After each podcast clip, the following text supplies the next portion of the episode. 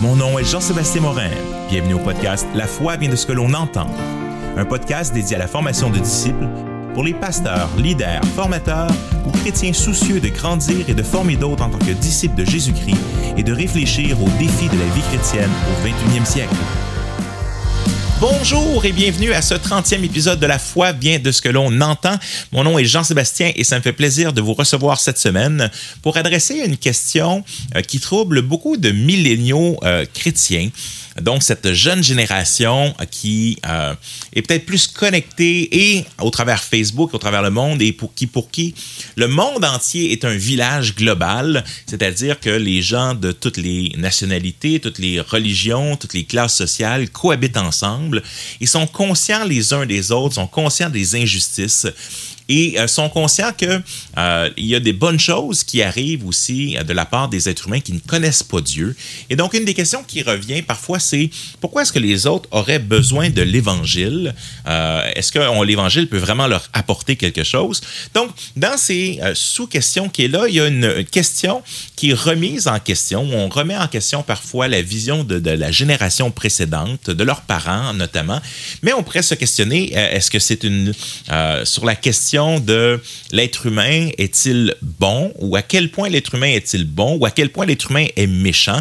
Euh, des fois, oui, on réagit un peu trop fort à ce que la génération précédente a enseigné. C'est ce qu'on voit en théologie qu'on appelle donc le retour du pendule. Nous faisons toujours de la théologie en réaction à quelque chose. Je donne un exemple. Euh, l'évangélisme québécois euh, est en grande réaction à un catholicisme très oppressant. Et peu importe ce que le catholicisme croyait, euh, on va être en réaction, même si ce que la, chose est biblique. Notamment, par exemple, le Notre Père. chez les évangéliques, notamment au Québec, on utilise très, très, très, très peu le Notre Père, si même jamais à l'intérieur de nos cultes ou de nos dimanches matins, nos célébrations, même nos, petits groupes. Pourquoi? Parce que les, catholiques le, refont, ils le faisaient, les, les chapelet, on, en faisait une parole vers notre Père qui est aux cieux, avec une voix un peu là, morne, monastique, et là. Et donc, on se dit, ben non, euh, on, ça, on n'utilise pas ça. Et donc, tout ce que euh, parfois le catholicisme euh, fait ou a fait, on, se tient très, très, très loin juste parce qu'on veut pas être comme les catholiques. Des fois, on voit ça d'une génération à une autre. La génération, par exemple, de nos parents, euh, souvent, n'ont pas voulu nous inculquer des valeurs religieuses trop fortes, mais n'ont euh, pas voulu imposer qu'est-ce qui est en train d'arriver. Mais la nouvelle génération se tourne davantage vers les grands-parents pour essayer de voir, mais comme c'était quoi des valeurs qu'on peut transmettre, qu'est-ce que je peux transmettre à mes enfants? Donc, il y a un retour de pendule. On le voit dans la vie. Si tes parents étaient trop sévères, tu vas tendance des fois à vouloir être moins sévère. Si tes parents étaient, t'ont laissé tout faire, ça t'a mis dans le trouble, tu vas vouloir plus encadrer tes enfants. Donc, on a la tendance de faire un pendule Toc, toc, toc, toc. Et on passe de l'un côté à l'autre. Et donc, une des questions, c'est est-ce que notre vision de l'être humain, est-ce que l'évangélisme est euh, une mauvaise vision du monde? Parce que si on est honnête, il y a certains euh, milléniaux chrétiens qui euh, se posent la question, qui remettent en question l'évangélisme, s'ils veulent demeurer des évangéliques, si ça cadre bien avec la vision du monde qu'ils ont. Et donc, la question, elle est importante. Est-ce que l'être humain, ou comment est-ce qu'on devrait voir l'être humain sans Dieu? Est-ce que, euh, et, et, en parallèle, je dirais à cette question-là, c'est la vision euh, d'eux-mêmes. Et une des choses que j'entendais dernièrement en, lisant des articles ou euh, en regardant certaines conférences ou autres qui s'en venaient sur, sur des questions semblables, la question c'était, mais les évangéliques milléniaux, parfois, ont l'impression de, de, de vivre ou de se faire dire qu'ils sont coupables, ils n'ont rien fait, puis ils sont coupables, euh, que, dans le fond, ils, ils doivent toujours vivre dans la culpabilité ou la honte de se faire dire qu'ils sont pécheurs et qu'ils peuvent jamais rien faire de bon et qu'il n'y a rien de bon dans le monde, puis que dans le fond, on devrait toujours tout regarder les gens euh, qui ne connaissent pas Dieu comme des... S'ils font le bien, c'est juste parce qu'ils ont des mauvaises intentions dans leur cœur. Et donc, mais, la, question, elle, est juste, elle est légitime. Et, comment est-ce qu'on démêle un peu toute cette question-là? Euh, tu sais, je regardais, par exemple, on parlait euh, euh, de péché. Par exemple, on était à l'école du dimanche dans, une autre église il y a, quelques années. Et un de mes enfants, qui, bon, tu sais, ma fille, elle vit dans un foyer chrétien. On y apprend, bon, c'est qui Jésus, puis comment aimer Dieu et tout ça. Puis là, elle se fait dire à l'école du dimanche, mais là, t'es pécheur. Puis, ben oui, c'est vrai, mais en même temps, elle dit, mais pourquoi est-ce que j'ai besoin de demander pardon? Tu sais, puis, fait que des fois, on, on, met une couche supplémentaire euh, particulièrement sur notre conscience et sur nos, pensées. Et, oui, il y a une façon de.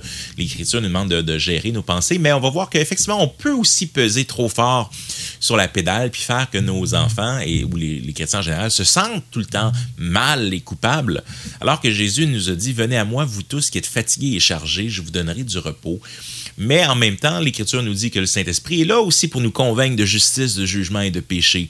Alors, on va voir que dans cette question-là, c'est une question profonde, c'est une question importante, et je pense que c'est une question qui peut nous amener à voir le monde différemment et d'interagir avec le monde différemment, avec l'Évangile aussi. Donc, un épisode, là, je veux, j'encourage à l'écouter euh, jusqu'au bout, à le partager aussi, parce que je pense que c'est vraiment une question importante. Comment est-ce que nous voyons le monde? Comment est-ce que la Bible elle-même voit aussi le monde, parce que ça, c'est ce qui demeure le plus important, c'est qu'est-ce que la perspective biblique sur la question, parce que la Bible est la parole de Dieu, la parole éternelle de Dieu.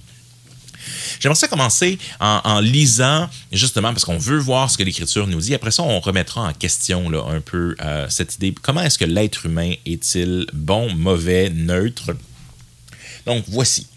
Euh, en Matthieu, euh, chapitre 7. Donc, on est dans Matthieu 5, euh, Matthieu 5 à 7, qui est essentiellement le, discours sur la montagne, les béatitudes, etc. Et voici donc, Jésus va dire, demandez l'on vous donnera, cherchez et vous trouverez, en Matthieu chapitre 7, verset 7. frappez et l'on vous ouvrira. En effet, toute personne qui demande reçoit, celui qui cherche trouve, et on l'ouvre à celui qui frappe. Qui parmi vous donnera une pierre à son fils s'il lui demande du pain?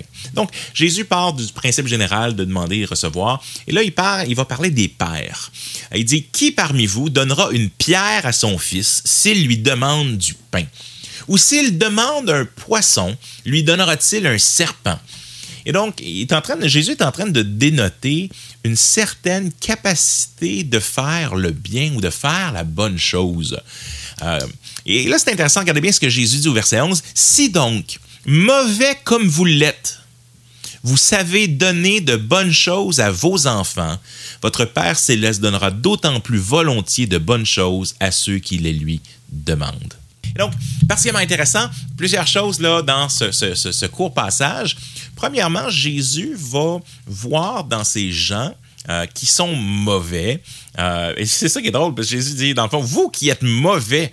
Donc, l'idée que l'homme est mauvais, que l'homme est pécheur, que l'homme passe à côté, c'est une doctrine biblique fondamentale. C'est même la vision de Jésus dans le sermon sur la montagne. Mais, mais Jésus dénote quelque chose que parfois on a de la difficulté à voir en tant qu'évangélique. C'est de dire, ben non, la personne qui ne connaît pas Dieu d'une certaine manière est capable de bonnes choses. Euh, parfois, est capable, et, ces bonnes choses-là euh, sont, un reflet d'une certaine manière de l'image de Dieu. Vous savez, euh, Dieu a, créé l'homme et la femme à son image, et à la chute, l'image de Dieu, elle n'a pas été complètement effacée, elle a été brisée comme un miroir. Tu envoies une balle de baseball dans un miroir, puis il vient tout craquer. Tu vois plus bien, tout est déformé. Donc, il y a une déformation de l'image de Dieu. Il y a un, un, assombrissement, une mort spirituelle. Il est plus capable de. Il comprend plus les choses spirituelles. Il y a des choses qui changent mais il n'est pas complètement, euh, l'image de Dieu, elle n'est pas complètement détruite. Il reste encore des choses et la, conscience et les choses que Dieu a mis dans le cœur humain. Donc, il reste des choses euh, qui sont là, qui viennent de, de l'image de Dieu. Donc, Jésus souligne, vous qui êtes mauvais, vous savez donner de bonnes choses à vos enfants. Puis quand on vous demande de faire une bonne affaire, ils ne sont pas en train de dire, hey, tu vas donner un pain à ton fils, fait que tu vas dire, hey, wow, moi, je donne un pain à mon fils parce que je suis le meilleur père sur la planète. Ça n'enlève pas que parfois on peut penser qu'on est un bon père ou on veut être un bon père ou tout ça, mais l'idée ici, c'est de simplement dire ça arrive des moments où l'être humain va faire un bon coup malgré le fait qu'il est mauvais que sa nature est mauvaise, qu'il va lutter constamment avec le péché. Donc, il faut garder ça en tension l'un avec l'autre. Alors, je commence avec ça pour, euh, pour, pour poser maintenant la question, OK, dix façons que l'être humain, à l'image de Dieu, aspire au royaume de Dieu, peut-être sans le savoir. Parce que le royaume de Dieu, Jésus nous dit le royaume de Dieu, mais c'est la paix, c'est la justice. Rechercher, euh, premièrement, le royaume de Dieu et sa justice. Et ça arrive des fois que quand l'être humain, même sans Dieu, fait quelque chose pour rechercher la justice, mais oui, il contribue d'une certaine manière au royaume de Dieu. Le royaume de Dieu est plus grand que l'Église. Parfois parce que, euh, dans le fond, quand on, œuvre dans la société ou dans le monde, puis qu'il y a la justice, puis il y a des choses, le Seigneur apprécie la justice. Par contre, ce qui est clair dans l'Écriture aussi, puis ça c'est une des choses que les millions peut-être de la difficulté à jongler aussi, c'est que Jésus dit, je suis le chemin, la vérité et la vie. Nul ne peut venir au Père si ce n'est que par moi. Euh, même chose en l'apôtre Jean, un Jean, il dit, un Jean 5, 12, si, celui qui a le Fils a la vie, celui qui n'a pas le Fils n'a pas la vie. Donc Jésus va, euh, même chose en Jean chapitre 8, vous connaîtrez la vérité, la vérité vous rendra libre, mais vous ne pouvez pas être libre sans connaître le Fils. Donc l'être humain est, esclave de plusieurs choses et, et ça fait partie d'une partie importante du message de l'Évangile, de comment est-ce que on veut ne plus être, comment est-ce que l'Évangile nous annonce la libération des captifs. Mais euh, quand même de reconnaître qu'il y a de bonnes choses. Euh, donc, on a euh, des gens, des craignants Dieu. On a un homme comme Corneille, par exemple, qui, même avant sa conversion dans le livre des Actes, est considéré comme un craignant Dieu. Donc, quelqu'un qui fait, de, en guillemets, de bonnes choses ces choses-là ne lui permettront jamais d'être sauvé. On ne peut pas gagner la faveur de Dieu par le, salut par nos mérites, parce que euh, l'image d'évangélisation explosive, elle est excellente. C'est de dire, ben, quelque part, si je fais un omelette, je vous invite à manger chez moi un soir, et euh, au, douzième œuf qui tombe dans ma mixture, le douzième œuf est pourri, ploc, tombe dedans, c'est pas grave, on va mettre un peu d'épices, ça va passer. Ben non, c'est inacceptable que je vous donne une omelette comme ça, ça serait dégueulasse. Mais euh, de la même façon, toute notre vie, on a beau, même si on faisait beaucoup de bonnes œuvres, mais une seule œuvre pourrie mais vient tout euh, scraper, si vous me permettez l'expression québécoise, scraper la mixture. De la même manière, mais il n'y a personne qui fait le bien d'une manière parfaite. Euh, je le lisais l'autre jour, je ne sais pas si je peux le, retrouver. non, je ne, le retrouve pas tout de suite, mais je pourrais le, dire, peut-être. Vous en reparler une autre fois. Donc ici, je le trouve en Ecclésiaste chapitre 7, verset 20, c'est dans la, dans la version Nouveau Français courant. Il n'existe sur la terre personne d'assez juste pour pratiquer le bien sans jamais se tromper. Et donc, euh, intéressant. Donc ici, l'Ecclésiaste finit par garder, il dit, écoute, quand on dit que personne, nul n'est parfait, nul ne cherche le bien, euh, c'est, pas de, donc, ici, on a euh, l'Écriture souvent donne un principe général. Ici, mais grosso modo, il dit, mais en bout de ligne, et je trouve que c'est bien résumé dans Ecclésiaste 7 ici, il n'existe personne sur la terre qui est capable d'assez juste pour pratiquer le bien sans jamais se tromper.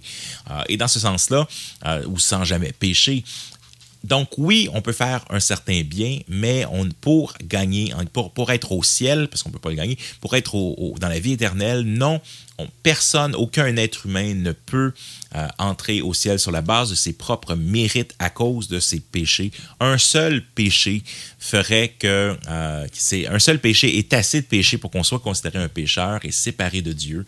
Et Jésus avait besoin de venir mourir pour nos péchés. Comme l'apôtre Paul le dit en Galates chapitre 2, s'il y une autre façon que le Christ pour être sauvé, eh bien le Christ serait mort pour rien. Euh, et donc, s'il y a une autre méthode par laquelle on peut être sauvé ou gagner la grâce de Dieu, le Christ serait mort pour rien. Et le Christ n'est pas mort en vain. Le Christ n'est pas mort Donc, euh, l'Ecclésiaste souligne cette idée que, bon, ben oui, des fois, on, est capable de faire certains actes justes. Euh, et donc, il va voir certains personnages dans l'Écriture qui sont des fois en dehors d'Israël, puis qui vont être capables de faire des bonnes choses. Donc, gardons ceci en tension. C'est-à-dire, d'un côté, l'idée que l'être humain est peut-être davantage capable de faire des choses bonnes que qu'est-ce qu'on a des fois tendance à accepter en tant qu'évangélique. Mais de l'autre côté, en gardant très clair que Jésus nous dit, non, non, l'être humain est capable de faire des bonnes choses, même s'il ne connaît pas Dieu, mais il est mauvais. Et donc, on garde cette tension, mais quand même 10 idées euh, ou 10 façons que l'être humain qui est à l'image de Dieu aspire au royaume de Dieu. Premièrement, J'aimerais euh, lancer l'idée que la personne qui ne connaît pas Dieu est quand même capable de pardon, de compassion. Et, c'est intéressant parce que quand j'écoute, euh, j'écoute souvent la radio, euh, la radio de, Radio-Canada, Et, ce que je trouve intéressant, ils vont souvent faire des commentaires de, films ou d'œuvres littéraires ou d'autres choses. Et ils vont commenter justement sur qu'est-ce qui se passe. Mais ce livre-là, c'est une histoire de rédemption, c'est une histoire de, euh, de compassion, d'aide. Et donc, on est de plus en plus sensible aux injustices que l'on voit. C'est un des grands thèmes là, euh, de notre société actuellement. Mais l'être humain est capable de pardon, il est capable de compassion, il est capable de tendresse, il est capable de, ces diverses émotions-là. Puis ces, émotions-là ne, viennent pas quand un être humain ne connaît pas Dieu a une compassion envers un autre qui souffre, mais c'est l'image de Dieu en lui, à quelque part, qui, euh, qui, souffre, qui a cette compassion-là. Mais il n'est pas en train d'avoir euh, la compassion pour l'autre pour une raison perverse ou narcissiste. Il peut l'avoir parfois, mais ce n'est pas nécessairement le cas. Il est capable de pardon, de compassion. Et les autres religions, euh, donc, sont aussi capables d'avoir l'amour, la, passion, la, compassion, euh, etc., comme certaines des valeurs qui vont faire la promotion, parce que ce sont des valeurs que, que le Seigneur a mis dans tout être humain quand il nous a créés à l'image de Dieu. Alors, il est capable de pardon, il est capable de compassion. Euh, deuxième chose, il combat contre les injustices et il est irrité par certaines injustices. Et, donc, on, le voit dernièrement, et, je crois que c'est super, c'est extraordinaire cette idée de, de, combattre le racisme, de combattre le sexisme, de combattre les inégalités, de combattre les injustices, les renvois, les abus. Euh, euh, c'est extraordinaire que l'être humain soit capable de faire des bouts de chemin, de voir, écoute, non, on a fait du mal aux gens dans ces situations-là, il faut réparer. Donc, c'est extraordinaire de voir ça. Donc, il combat contre les injustices. Je lisais un livre d'un théologien euh, évangélique et qui, lui, travaillait, il a été amené à, à travailler dans le monde dans toute la question des esclaves sexuels. Vous savez encore, malheureusement, il y a des enfants, euh, on parle des fois de milliers, de millions d'enfants qui sont... Euh, dans des contextes d'esclavage sexuel et lui travaillait pour sortir les enfants de ces milieux-là et combattre ces milieux-là. Il travaillait avec des bouddhistes dans le coin pour aider à ça.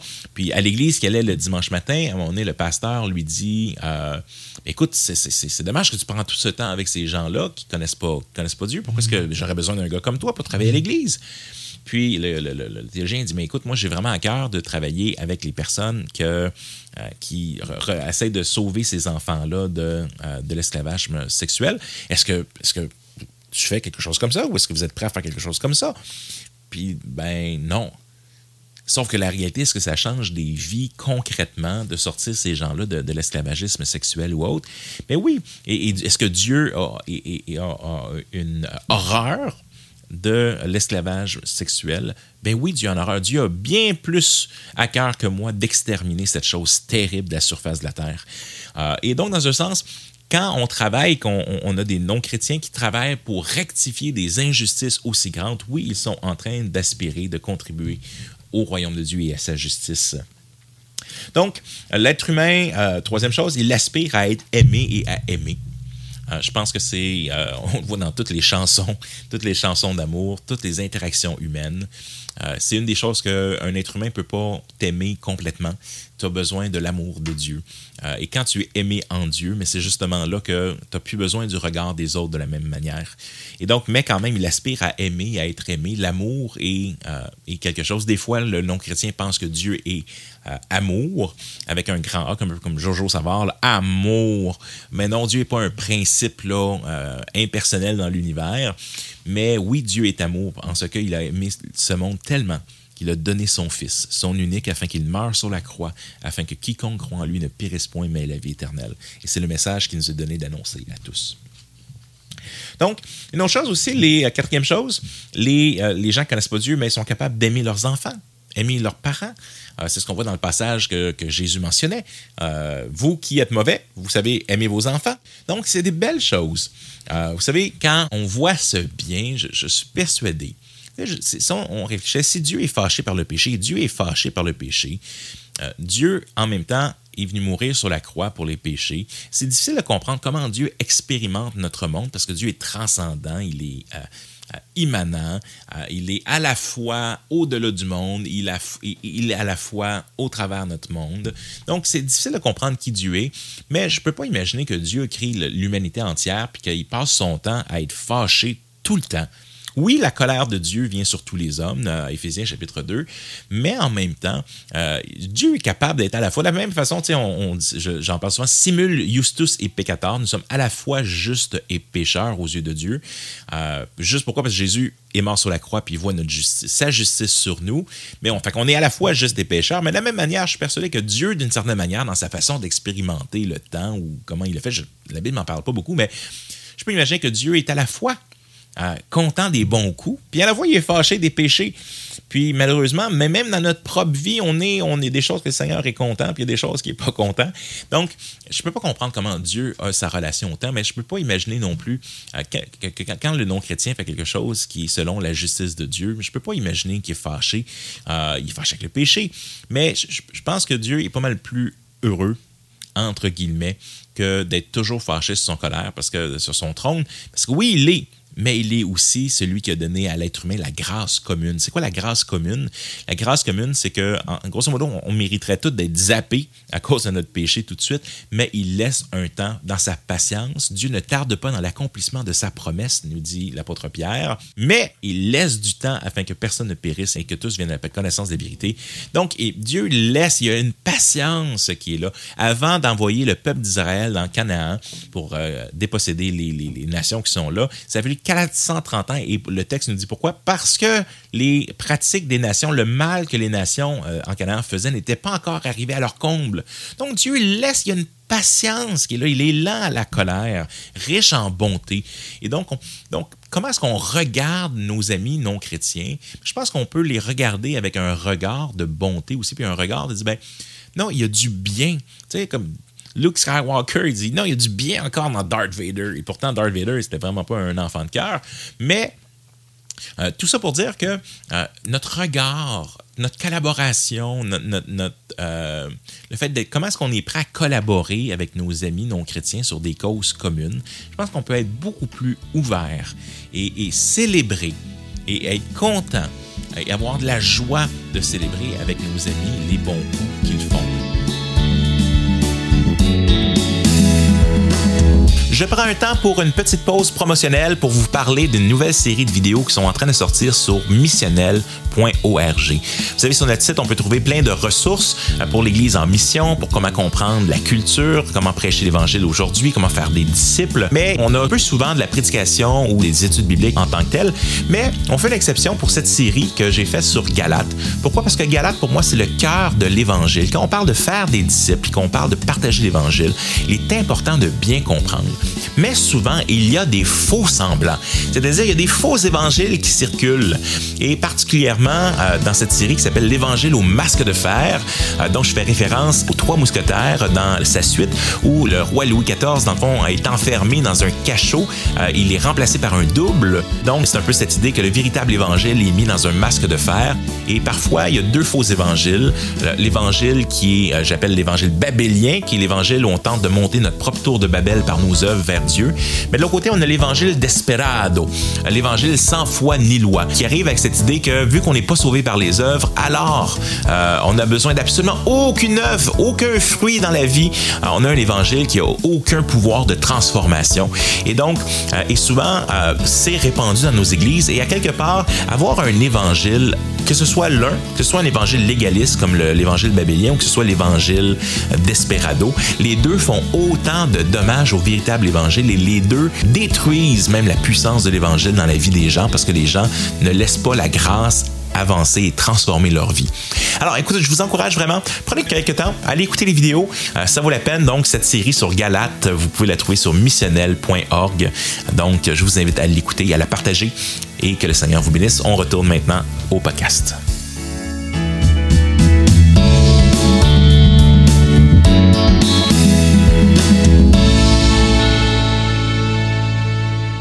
Je pense qu'on peut être beaucoup plus ouvert et célébrer et être content et avoir de la joie de célébrer avec nos amis les bons coups qu'ils font, euh, que ce soit quand ils font du bénévolat, que ce soit quand ils donnent de leur temps, que ce soit quand ils, euh, donnent généreusement, parce que des fois, euh, disons-le, les non-chrétiens sont capables d'être beaucoup plus généreux que l'on est en tant que chrétien. On a des fois tendance à être cheap, un peu si on est honnête en tant que chrétien. donc, Une autre façon que le non-chrétien, on voit, on voit qu'il aspire au royaume de Dieu, c'est qu'il est conscient du divin. Il y a une, étude qui est sortie dans le Devoir euh, cette semaine euh, qui disait, euh, ou peut-être il, y a quelques semaines, là, à partir de quand l'épisode sera en ligne, mais qui disait que 48 des Québécois croient en Dieu. donc, c'est tranquillement, c'est une tendance qui va à la baisse, mais quand même, c'est quasiment la moitié là, des Québécois qui croient en Dieu. Alors qu'on fait penser que les Québécois et que notre nation est complètement laïque et complètement sécularisée. Donc, il y a 48 des gens qui croient en un Dieu. Euh, et donc, il est possible que les autres se posent peut-être d'autres questions sur le divin ou autre. Il est conscient du divin. Pourquoi? Parce que Dieu, il dit, il a mis en l'être humain la pensée de l'éternité. Il y a quelque chose dans l'être humain qui, il devrait y avoir quelque chose. L'apôtre Paul nous dit en Romains 1, pourquoi est-ce que les gens sont inexcusables malgré leurs péchés? C'est que euh, quand ils regardent la, beauté du monde, puis le fait qu'il y a une conception de vers le monde, ils devraient se dire, il doit y avoir un Dieu. Il doit y avoir quelque chose. Ils ne ils peuvent pas se tourner vers lui de leur propre gré. Ils peuvent, pourquoi Dieu a besoin de cogner à la porte de leur cœur? Parce qu'ils ne peuvent pas comprendre les choses spirituelles. Il faut qu'il y ait une illumination euh, du Saint-Esprit. Mais il, il, devrait avoir quelque chose qui fait comme, me semble qu'il doit y avoir un Dieu. Et, on le voit dans, euh, on le voit avec Corneille, on le voit avec dans, plusieurs témoignages de, musulmans ou autres qui ont, ont prié Dieu, si tu existes, Dieu des chrétiens, si tu existes, montre-moi, montre-le-moi.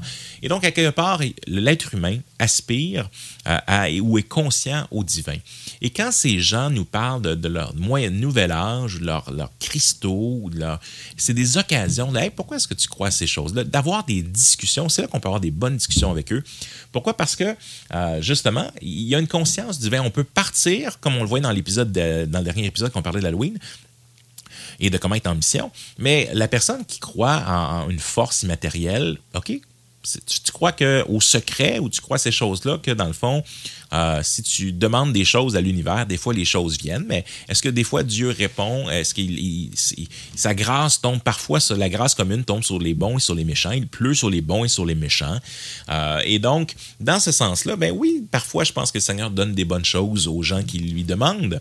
Euh, c'est ce qu'on voit justement dans le passage de Matthieu 7. Il dit, dans le fond, dit Votre Père céleste vous donnera d'autant plus volontiers de bonnes choses à ceux qui les lui demandent mais de dire, mais cette personne, tu demandes à l'univers, mais l'univers impersonnel ne peut pas répondre. Il y a un Dieu derrière. Donc, on peut avoir des discussions qui mènent et on utilise les, points communs pour, comme l'apôtre Paul, je vois que vous êtes extrêmement religieux, vous adorez un Dieu. Vous y en a même un hôtel pour un Dieu inconnu. Eh bien, moi, je vous l'annonce, Dieu inconnu. Donc, des euh, non-chrétiens peuvent être de bons amis. Euh, j'avais un, bon ami que j'ai eu pendant euh, plusieurs années. Malheureusement, les chemins nous ont séparés. Mais euh, oui, c'était intéressant. Puis euh, des fois, c'était drôle. Je me rappelle, j'avais posé la question à mon ami. C'était un, bon Jack. Tu sais, c'était un gars sympathique. On aimait jouer à des jeux, on aimait le jeu vidéo, on aimait passer du temps ensemble. Euh, il est venu à l'église pendant un bout de temps. Il était intrigué par la foi et tout ça.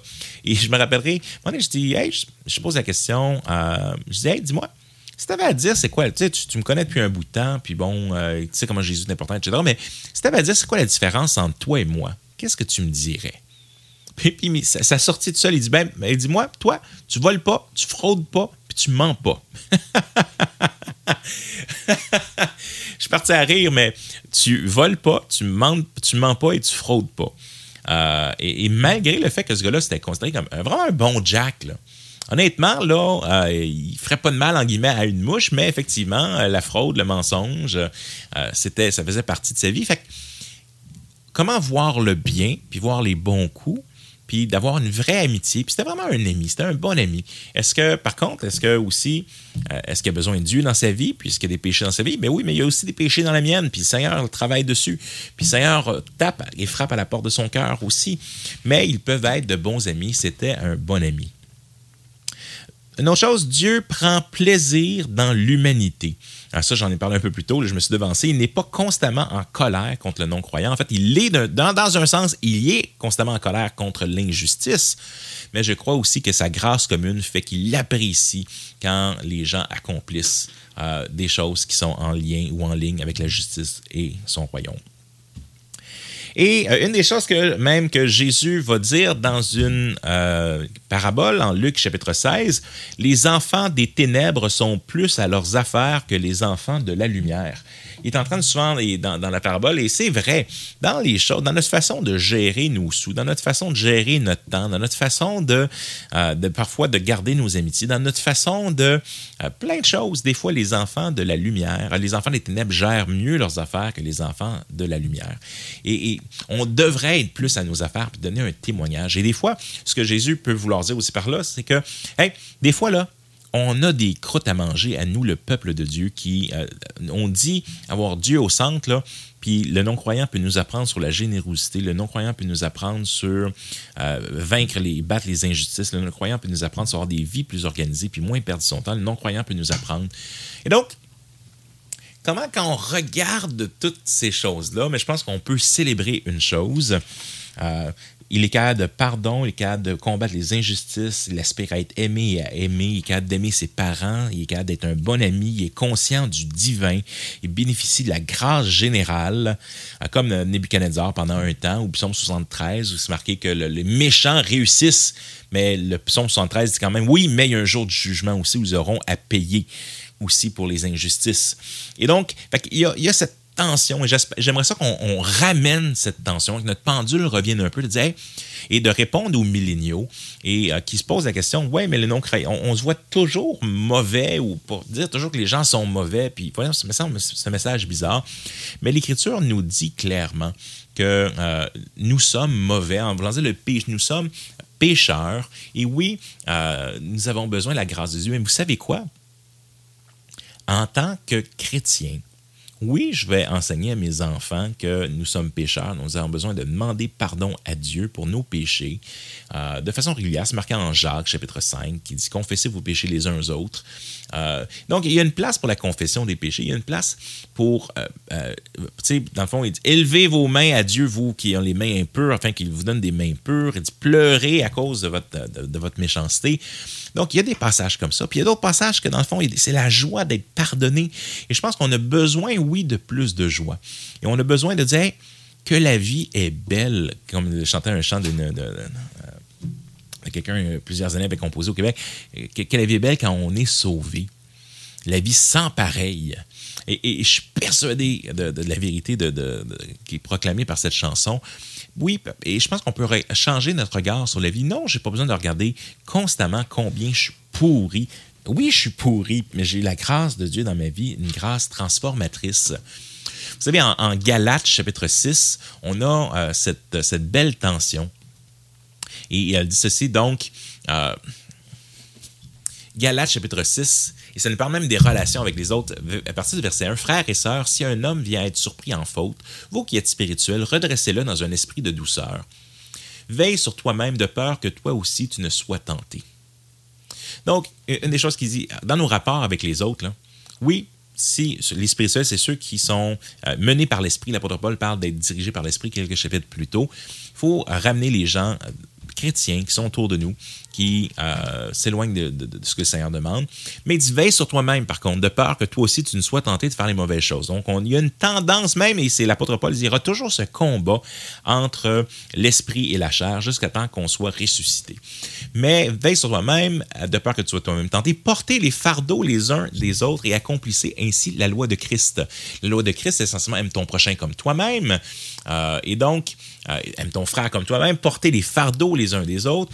Et là, le verset 3, si quelqu'un pense être quelque chose alors qu'il n'est rien, il se trompe lui-même. D'un côté, l'Écriture nous dit arrête de te comparer et de penser que tu es super. Il y a une autre, euh, une autre version qui disait si quelqu'un, la top dit car si quelqu'un se prend pour un personnage, lui qui n'est rien, il est sa propre dupe. Grosso modo, on peut penser qu'on est hot, là, on est un hot shot, puis qu'on est le meilleur. Puis, et oui, on va parfois avoir ces questions-là. Puis l'Écriture nous ramène à dire hey, arrête de comparer aux autres. Si quelqu'un pense être quelque chose alors qu'il n'est rien, il se trompe lui-même. Et oui, j'écrivais même dans ma, réflexion ce matin, dans mes prières, je Seigneur, je dis, aide-moi à être un bon ouvrier inutile. Parce que je voulais me rappeler que même si je réussis à faire tout ce que le Seigneur me demande, mais ce sera quand même, aux yeux de Dieu, Dieu n'avait pas besoin de moi. Dieu, c'est une grâce qui puisse m'utiliser. Par contre, au verset 4, il est dit que chacun examine ses propres œuvres. Et alors, il aura de quoi être fier par rapport à lui seul et non par comparaison avec un autre. Et là, ça nous surprend un peu parce que je peux, l'Écriture nous dit quoi? Un, pète pas de la broue trop haut. Là. Il dit, qu'on soit conscient que tout ce qui t'est donné, c'est la grâce de Dieu. Mais, il y a une place pour être fier. Il y a une place pour être content pour être Hey Seigneur, je suis vraiment content. J'ai réussi cet examen-là. J'ai eu un A, j'ai eu un B. Seigneur, je suis vraiment content. J'ai réussi ce solo de piano. Seigneur, je suis vraiment content. Mon entreprise va bien. Seigneur, je suis vraiment content, etc. Il y a une place pour ça, mais et non par comparaison avec un autre, mais par rapport à lui-même. Dis merci Seigneur, tu peux être fier. Et ça, je pense qu'on a besoin de récupérer ça parce qu'on se dit Ah, wow, merci pour quel solo piano. Ah, la gloire est à Dieu. La gloire est à Dieu. Et oui, oui, la gloire est à Dieu. C'est vrai. Gloire à Dieu, puis que pour les dons et la grâce et tout ça qu'il t'a donné. Mais en même temps, tu peux être content par rapport à toi-même. Tu vas pas dire, hey, je suis vraiment le meilleur sur la planète. Hein? Non, non, tu peux dire, hey, wow, je merci Seigneur pour l'encouragement que cette personne-là m'a donné. Puis tu peux dire, hey, merci. Euh, et, et, et, donc, faisons attention à la fausse humilité. Et donc, l'idée, des fois, qu'on rejette ou que les gens veulent rejeter, c'est cette idée d'une fausse humilité que tu dois toujours là, avoir le sac et la cendre, puis tu dois toujours Oh non, mais je suis vraiment un, pécheur terrible, puis je serai jamais capable de rien faire de bon dans ma vie. Puis là, mais non, tu ne veux pas véhiculer juste ça à tes enfants. C'est les deux. Il y a une tension. Il y a souvent des tensions dans la Bible.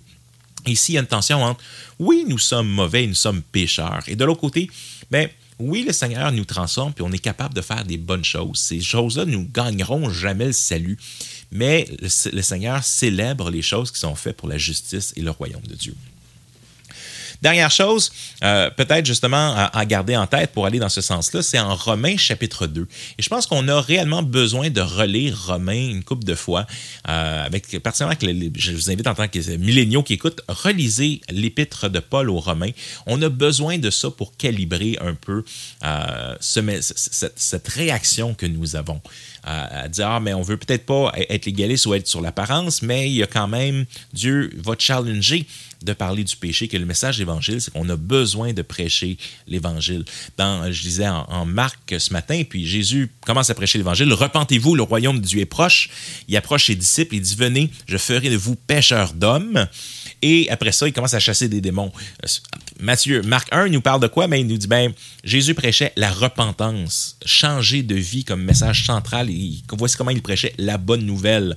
Après ça, il parle, il va chercher les disciples, il dit, vous serez pêcheurs d'hommes. Vous êtes ici pêcheurs de poissons, vous allez être pêcheurs d'hommes maintenant. Donc, le but d'aller chercher d'autres personnes à venir dans le royaume de Dieu. Et d'être conscient qu'il y a un mal dans cette société, que le, démon, le diable existe vraiment.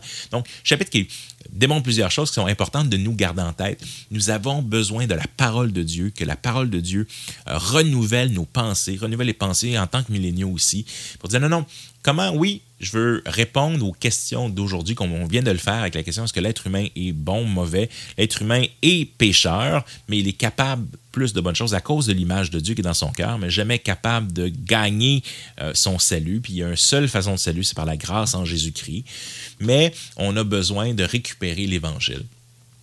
Et donc, ce qui est intéressant, donc, en, en Romains chapitre 1 et chapitre 2, donc, si on parle en 1, 28, euh, par exemple, comme ils ne se sont. Attends, je change de version. 1, euh, 28. Comme ils n'ont pas jugé bon de connaître Dieu, Dieu les a livrés à l'intelligence, à leur intelligence déréglée, de sorte qu'ils commettent des actes indignes. Ils sont remplis de toutes sortes d'injustices, d'immoralité sexuelle, de méchanceté, de soif de posséder et de mal. Leur être est plein d'envie, de meurtre, de querelles, de ruses, de fraude et de perversité.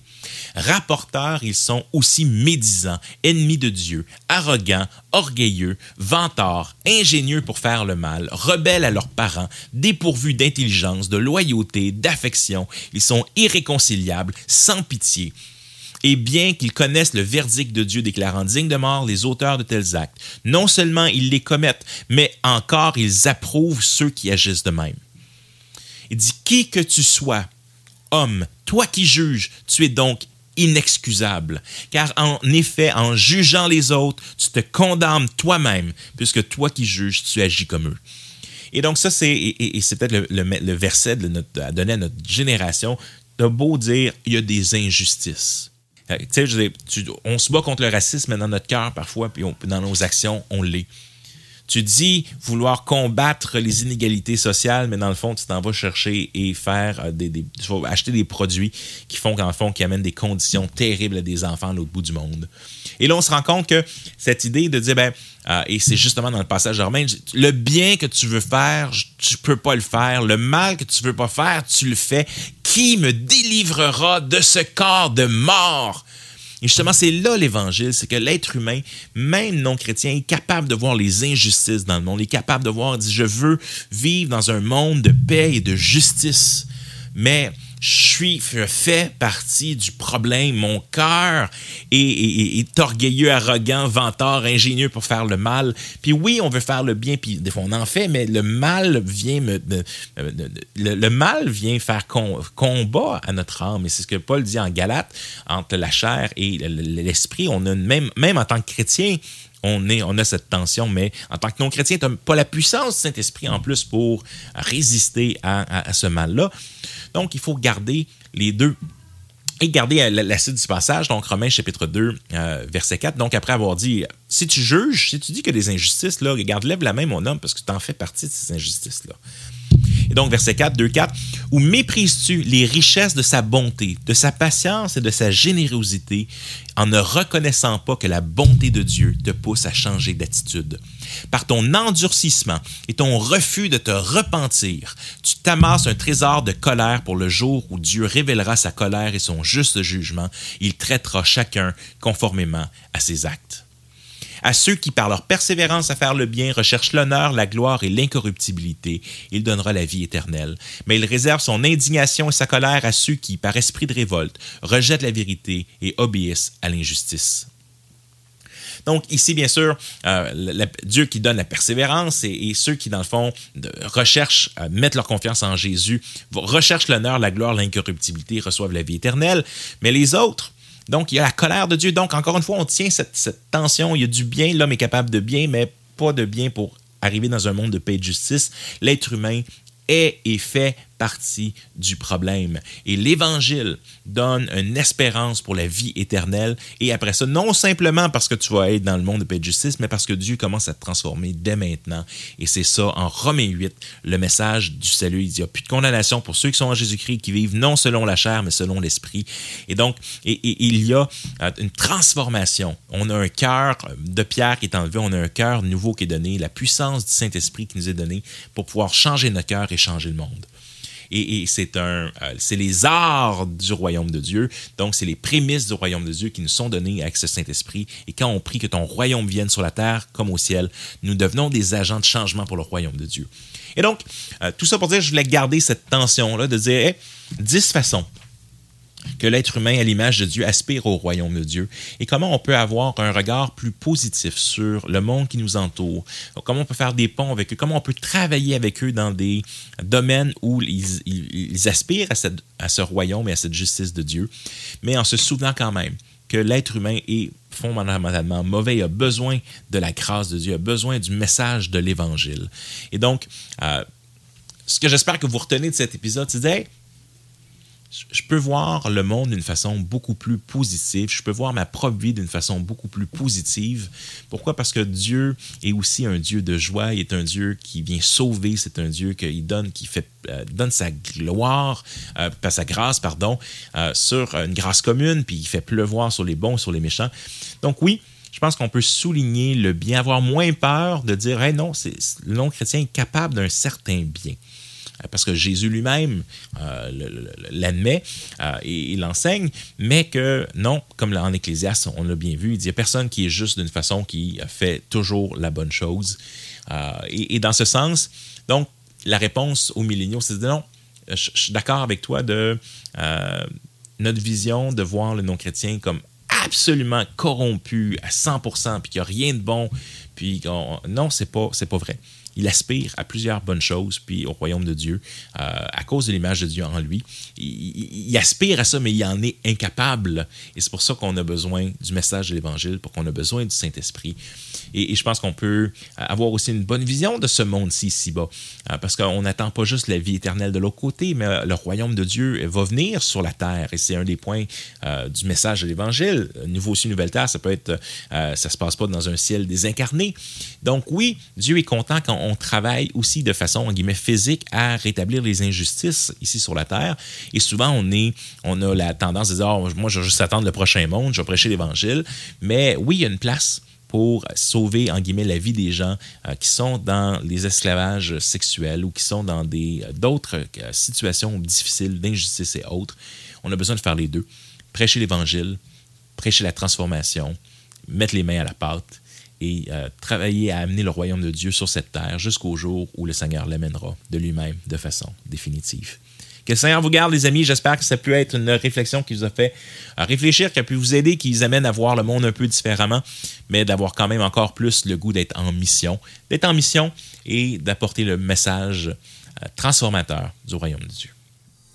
Missionnel.org est un site de ressources pour la formation de disciples. Vous y trouverez des articles, des vidéos, ce podcast, des livres, des e-books et bien plus encore. Missionnel.org est une initiative de One Hope Canada, une mission qui a à cœur de partager l'Évangile à ceux qui ont le moins la chance de l'entendre.